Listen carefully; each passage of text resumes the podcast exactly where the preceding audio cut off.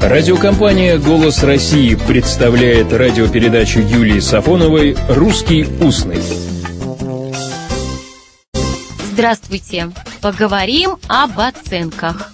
Сегодня в российской школе пятибальная система оценок. Нет, я не собираюсь анализировать эту систему с точки зрения ее объективности. Меня, как вы понимаете, интересует сторона языковая. Вот смотрите, ученики сегодня в России могут получать такие оценки. 5, 4, 3, 2, а словесно отлично, хорошо, удовлетворительно, неудовлетворительно – во всяком случае, только такие оценки выносятся в журнал или в ведомость успеваемости. 5, 4, 3, 2. Сколько оценок? 4. Значит, система четырехбальная? Да, том смысле, что для определения уровня знаний ставятся только 4 оценки. Но ведь высшая оценка 5, потому и говорят пятибальная система оценок. А в общем-то так, де юре и де факто не совпадают. А вот в русском устном ученическом и преподавательском де юре и де факто совпадают.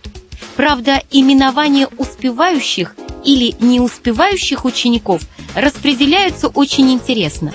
Если ученик прилежный, то обычно именуют его отличник от отлично или хорошист от хорошо – Обратите внимание, именно от названия оценок «отлично», «хорошо». Конечно, отличника еще иногда называют пятерошник, но реже. А уж четверошника почти не услышишь. Оно и понятно.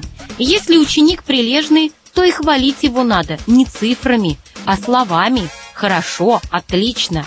А вот с учениками посредственными и не успевающими все по-другому – при именовании этих ленивцев обязательно укажут, какова степень лени. Смотрите, троечник от тройки, двоечник от двойки, а есть еще и колышник от кола.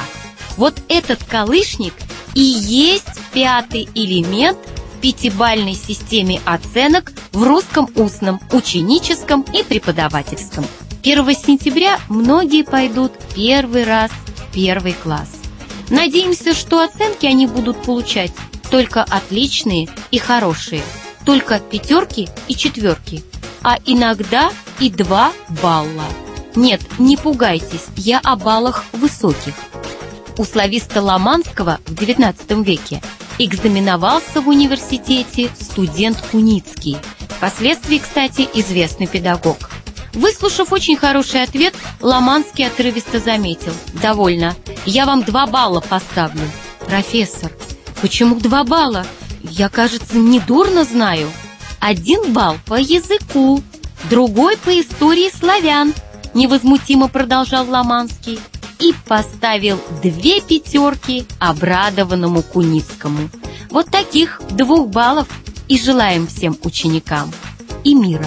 Год назад Весь мир узнал название маленького осетинского городка Беслан.